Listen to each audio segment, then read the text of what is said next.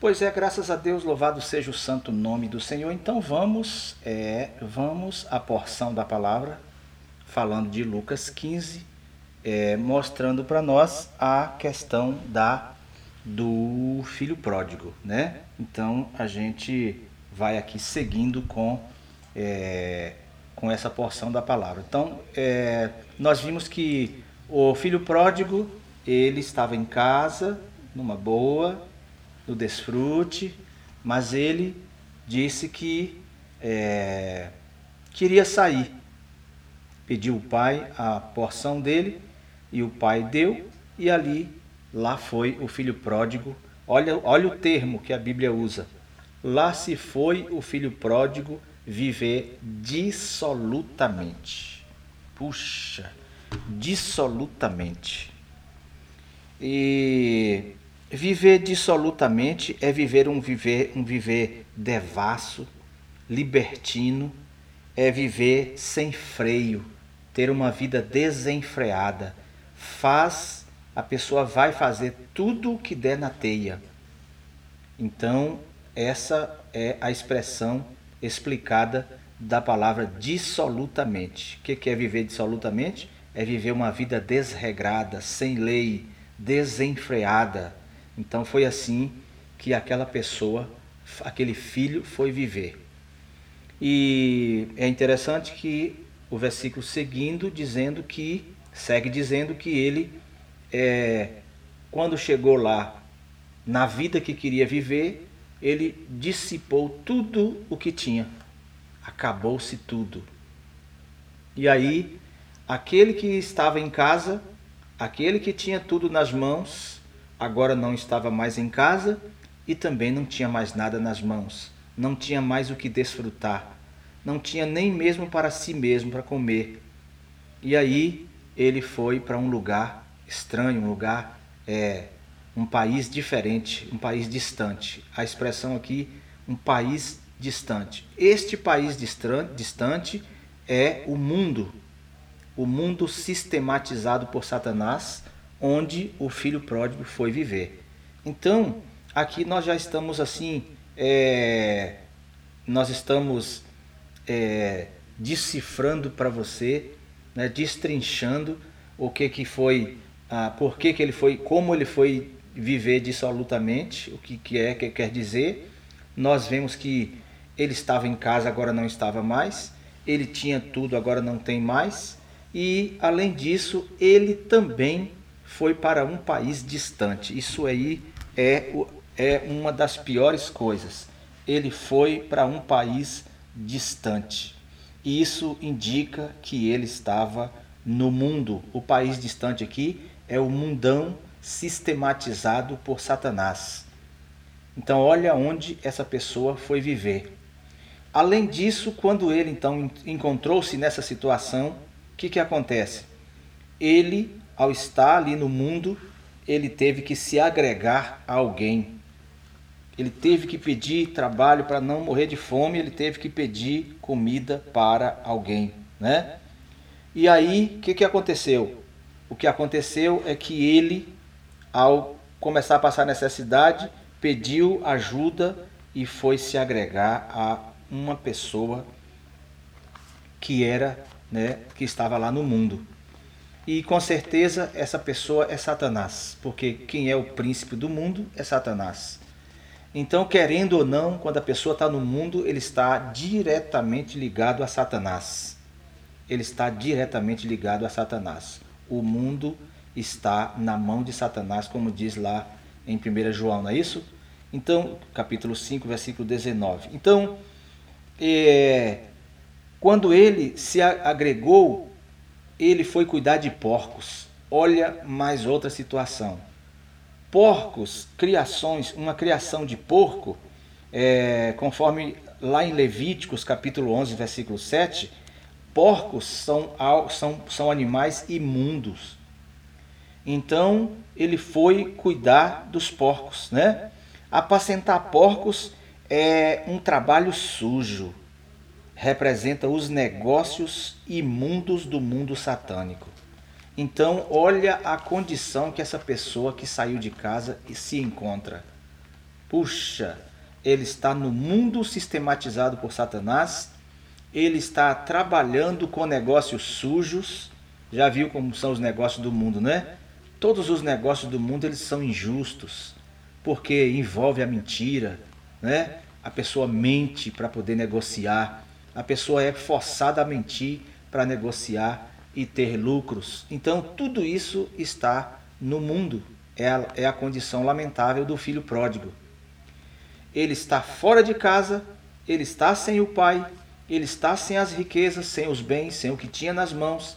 Ele está agora num, num lugar imundo e tendo que negociar com coisas imundas, governadas, coisas que Satanás é, que, que, Satanás é, negocia.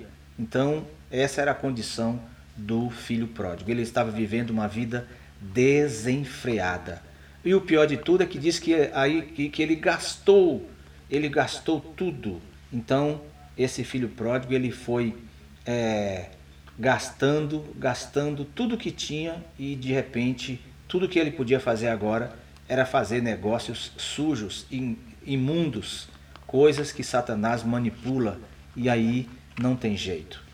Se nós observarmos aqui em Lucas, nós podemos ver que antes da parábola do filho pródigo, nós temos a parábola da dracma perdida. E aqui tem uma mulher que perdeu uma dracma. Essa dracma, conforme a Bíblia, conforme os, os escritos originais, uma dracma quer dizer um salário. A mulher perdeu uma moeda, uma dracma, e era equivalente ao salário, mas aí diz aqui que se acende uma luz para procurar esta, esta dracma perdida. Ela varre a casa e procura cuidadosamente até encontrá-lo. Bem, aqui tem alguém procurando algo. Aqui tem alguém procurando algo. No na passagem do filho pródigo, ele também precisava ser achado, porque ele estava numa situação lamentável. Ele já não tinha mais nem mesmo a condição de voltar para casa devido à sua condição de lama, de sujeira e de, de o estado em que se, que se encontrava.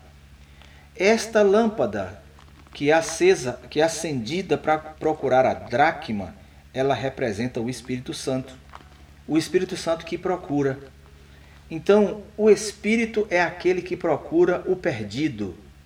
O Espírito é aquele que procura cada um de nós, não importa e nem interessa em que situação nós estamos. O Espírito é aquele que procura a cada um de nós. Ele procurou a cada um de nós e nos encontrou. E ele encontrou a cada um de nós em situações piores, cada vez mais piores do que a, a outra. Eu estava numa situação, você estava em outra, cada um estava numa situação mais podre do que a outra. Todos eram apodrecidos, mas o Espírito Santo, ele vai em busca de cada um de nós. E ele foi, e ele me achou, e ele achou você, ele achou a todos nós, e nós fomos encontrados e trazidos para casa. No caso da mulher aqui que achou que procurou a dracma, ela varreu a casa, ela procurou cuidadosamente até encontrar a dracma e ela encontrou, porque acendeu-se uma lâmpada, ou seja, o espírito ele iluminou não é isso?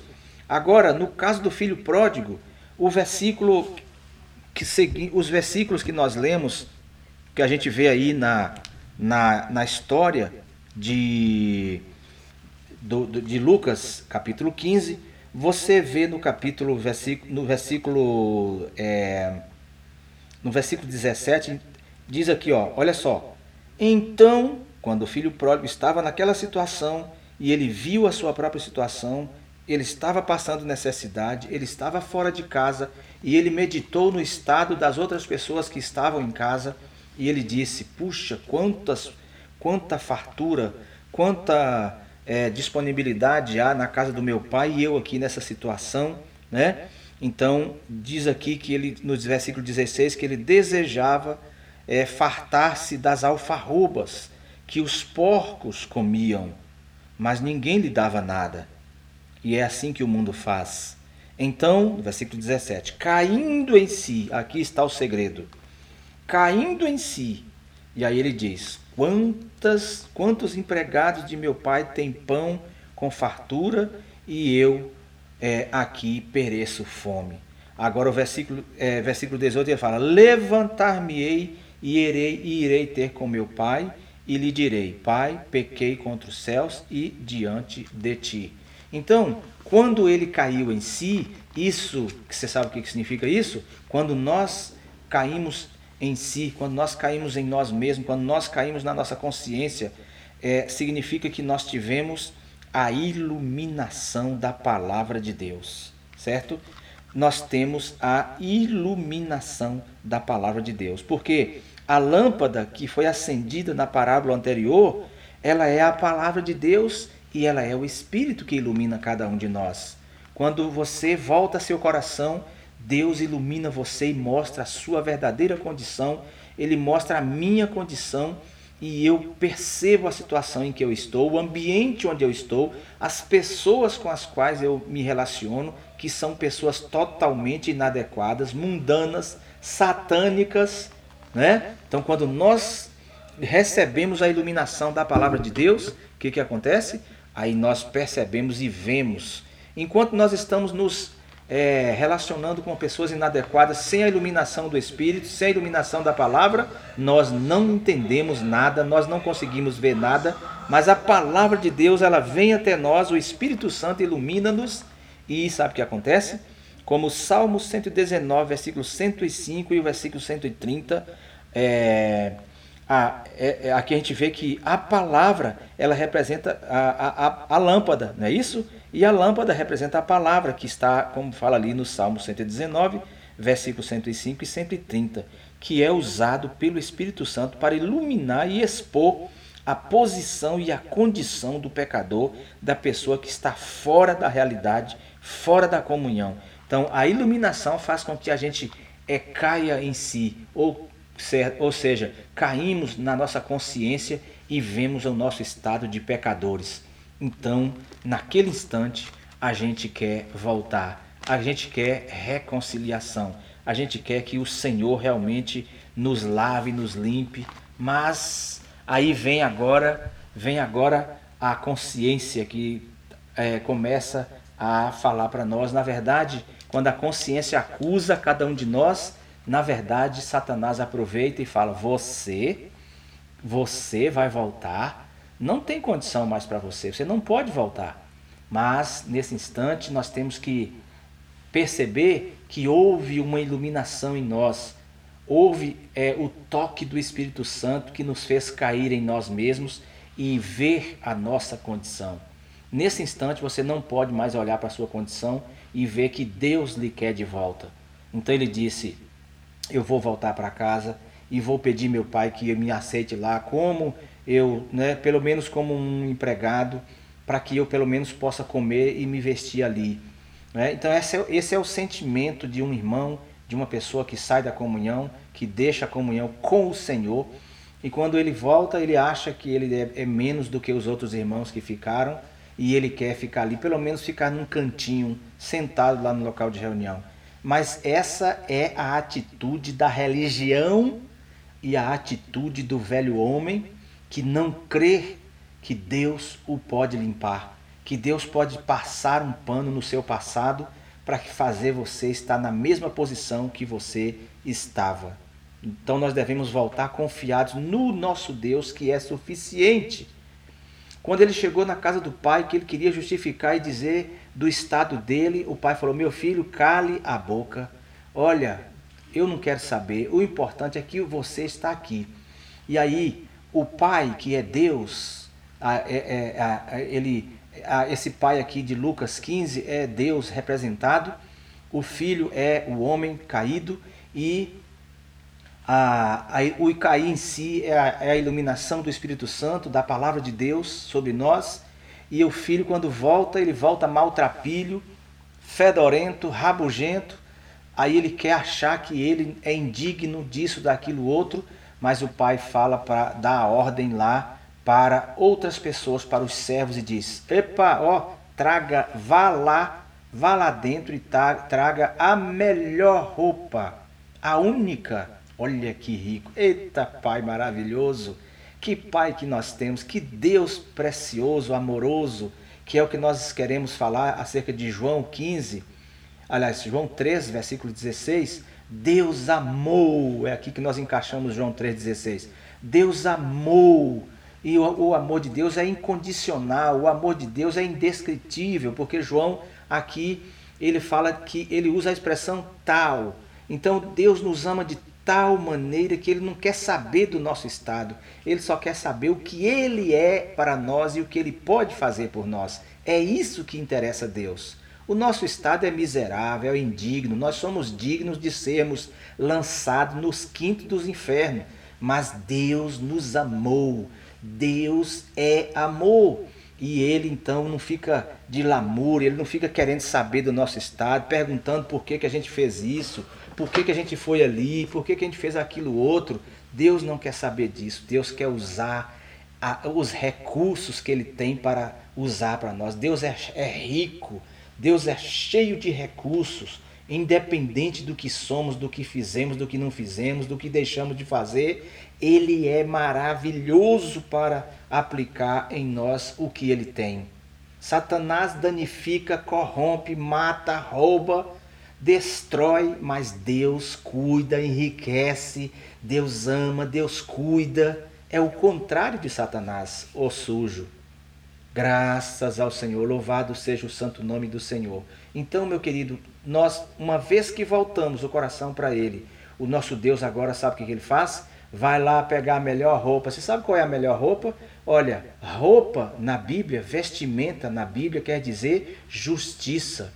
Ou seja, Deus mandou Cristo para ser a nossa justiça. Então, o que eu faço é de pouca importância. O que interessa é se eu me arrependo, é se eu tive a iluminação do Espírito Santo para voltar. E quando eu volto, Deus usa Cristo, o Cristo que já morreu por mim, que é minha justiça. Deus não fica olhando para o que eu fiz mais. Deus quer olhar se eu tenho a justiça e eu tenho um Cristo que morreu por mim, que é a minha justiça. Pode conferir na sua Bíblia, 1, 1 Coríntios capítulo 1, é, versículo 30. Cristo se tornou para nós, da parte de Deus, a nossa justiça.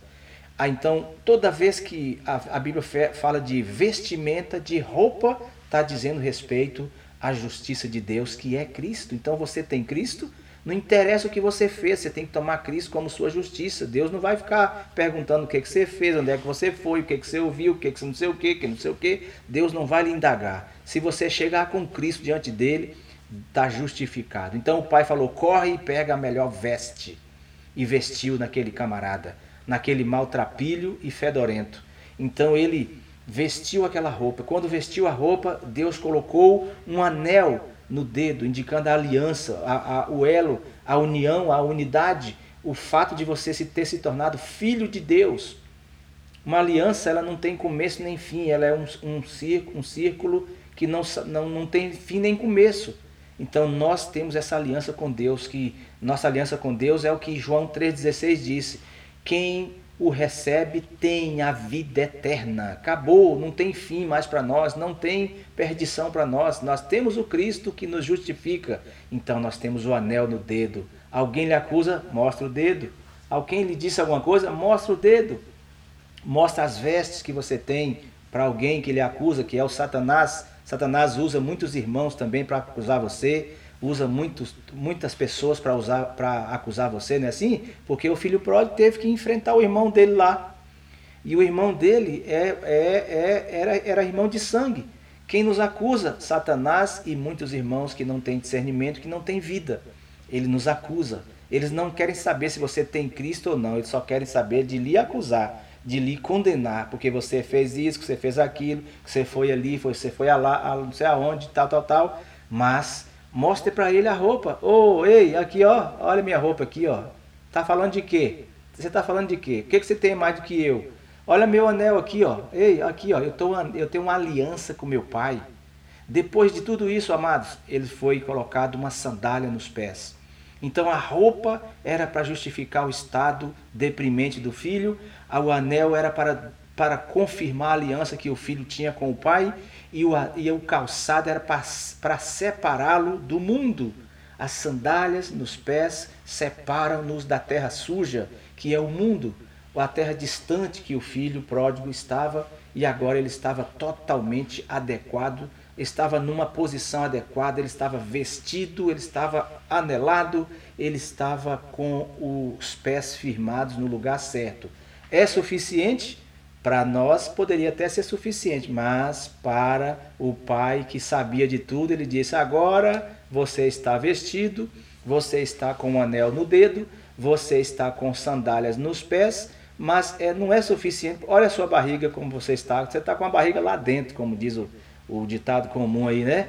Olha a barriga. O que, que adianta ter a veste, anel no dedo, sandália no pé e a barriga vazia, morrendo de fome? Amanhã vai mais ser morto. Mata, mata imediatamente um novilho. Olha que riqueza, olha como nosso Deus é. Ele é providencial, ele sabe de tudo que nós precisamos, ele conhece a, a, a, todos os processos, ele sabe que a justiça não é suficiente, que o anel não era suficiente, que a sandália, a separação do mundo não é suficiente, mas que o crente, o irmão, a irmã tem que comer, tem que se alimentar, porque se não alimentar, vai morrer. Vai morrer. Então o pai mandou matar o novilho e falou: Vamos agora nos alegrar e festejar, vamos encher o bucho, vamos agora encher a barriga para nós estarmos alegres e podermos dançar, vamos festejar, não é isso? Então ele mandou matar o novilho, olha que coisa rica. Então o novilho é Cristo, a veste é Cristo, que é a justiça, o anel, que é feito de ouro, é Cristo, a natureza divina, e a sandália é o Cristo que nos separa do mundo, que tirou, nos redimiu das mãos de Satanás, nos tirou das trevas e nos colocou no reino do Filho do amor de Deus. E o novilho também é o próprio Cristo, quando ele diz: Eu sou o pão da vida. Eu sou a água da vida. Então, Cristo, ele é o alimento que nos sacia e que nos mantém de pé na nossa vida espiritual. Então, não basta você ter sido é, justificado dos seus pecados com a, com a roupa, não, não basta você ter o anel no dedo, que é a natureza divina, não basta você ter a separação do mundo, mas nós todos precisamos diariamente tomar o Cristo todo inclusivo tomar o Cristo todo extensivo, o Cristo suficiente. Todos os dias nós precisamos comê-lo, nós precisamos saciar-nos dele para que tenhamos uma vida forte, uma vida sustentada. Porque se você não come, não interessa quão bonito você é, quão, quão, quão bonita seja a roupa, quanto de ouro você tem pendurado no seu corpo, não é o, o, o calçado que você está, não interessa, nada disso pode manter você para sempre. Você precisa comer. Então a proposta de Deus, desde o início da Bíblia, Deus ordenou que o homem comesse. Mas o burro do homem não comeu. Aí o homem caiu e pecou, mas a ordem de Deus sempre foi a mesma. Nós precisamos comer. E por isso Jesus disse: Eu sou o pão. Né? Aqui para o filho pródigo como era, como dizia respeito a uma festa, então tinha que matar um novilho. Então, aqui para fazer uma festa, porque esse irmão está na comunhão agora, era preciso comer. Então o pai festejou. O pai não quis saber de nada do que filho que o filho fez. O pai não perguntou: "Meu filho, o que que você fez com aquele dinheiro que eu te dei? Quanto dinheiro eu deixei na sua mão? Você recebeu sua herança, recebeu sua parte?" Que deixa de conversa fiada, o pai quer saber de nada disso, ele tem mais para dar, o pai tem mais para dar, agora você deve bater a poeira, esquecer seu passado e seguir normalmente a sua vida cristã, sua vida de desfrute. Esqueça o passado, o Senhor já resolveu todo o nosso passado, ele já nos deu uma veste, já nos deu um anel, nos deu uma sandália e todo dia ele é a nossa comida que satisfaz-nos e que mantém-nos de pé. Vamos deixar de prosa ruim, vamos deixar de converser diante de Deus, vamos comê-lo. Não fique indagando Deus, Deus não pode ser indagado, Deus não pode ser perguntado de nada, Deus não pode ser é, explicado, ninguém explica Deus, Deus é comida, comida é comida, acabou. Basta comer, então nós só vamos comer, porque ele mesmo não fica perguntando a gente por que, que eu fiz aquilo, por que, que eu fui ali, por que, que aquilo, outro e não sei o que e tal, né? E não, Deus não faz isso, Deus quer que nós comamos. Se nós perdemos o que tínhamos no passado, há um mês atrás, há um ano atrás, há alguns anos atrás, se nós perdemos o desfrute, Deus está pronto para nos dar o desfrute novamente. Vamos comê-lo, vamos tomá-lo, vamos desfrutá-lo, vamos festejar diante dele. Vamos fazer, vamos fazer como ele disse para o povo, para que ele disse para Moisés falar para o faraó: Ei, olha, Deus, Jeová, disse para você deixar o povo ir, porque ele quer celebrar uma festa com o povo no deserto. Capítulo 5, versículo 1 e 2 de Êxodo. Confira para você ver. Deus é festeiro. Deus quer festejar conosco, Deus quer se alegrar conosco, Deus não é mesquinho, Deus não fica fazendo conta do passado, Deus não fica fazendo, é, olhando o que foi que você, o que eu, o que nós fizemos. Deus quer festejar e tudo já está pronto. É interessante que tudo já está pronto, tudo já estava pronto para o desfrute do filho pródigo, era só tomar e ele tomou, ele recebeu. Eu também tomei, você também tomou, nós também recebemos. Agora é só festejar. Como diz o pessoal, agora é só partir para o abraço, né? Por quê? Porque Deus já preparou todas as coisas. E quando eu falo aqui, nós podemos assim, podemos assim ter a percepção de que parece que é, é, parece que tem uma leviandade nessa história toda, quer dizer que é assim, é? Então a pessoa cai, a pessoa foi ali, foi acolá, fez não sei o que, fez aquilo outro, então Deus recebe. É, é assim, simples assim. Nosso, nosso Deus é simples assim. Ele simplesmente não olha para o seu passado. Uma vez que eu e você tomamos os princípios dele, uma vez que nós tomamos tudo que ele já estabeleceu, é simples assim. Ele já estabeleceu. Se o pecador pecou, ele já tem tudo prontinho para o pecador voltar e se ativar novamente, ou seja, é entrar na comunhão novamente. Você foi iluminado pelo Espírito Santo, o Espírito Santo falou a você, está na hora de voltar para desfrutar. Acabou, não tem conversa, não tem conversa, justificação, porque isso que você não pode querer falar para Deus, explicar para Deus o que foi que fez. Não, não, você não pode, nós não podemos, ninguém deve. Deus já resolveu o problema dos nossos pecados. Deus já resolveu os problemas que um homem, quando um homem cai, Deus já tem a solução. Como diz 1 João capítulo 2, versículo 1 e 2. Se alguém pecar, nós temos um advogado e ele já sabe tudo que conta a nosso respeito. Nós não, não sabemos certos termos, como é que é, como é que se, que, que se processa, quais são os, os artigos, não sei o quê, mas o advogado sabe. E quem é o nosso advogado? Cristo Jesus. É só dizer, olha, eu pequei, resolve minha situação aqui. Então você, nós só temos que fazer isso. Senhor, aqui estou eu. Aqui estou eu eu entendo e vi a minha situação.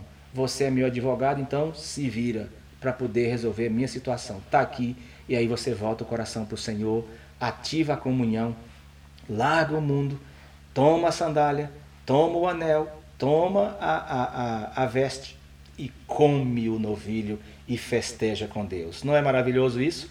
Precioso, simplesmente demais, graças ao Senhor. Louvado seja o nome do Senhor palavra de Deus para nós.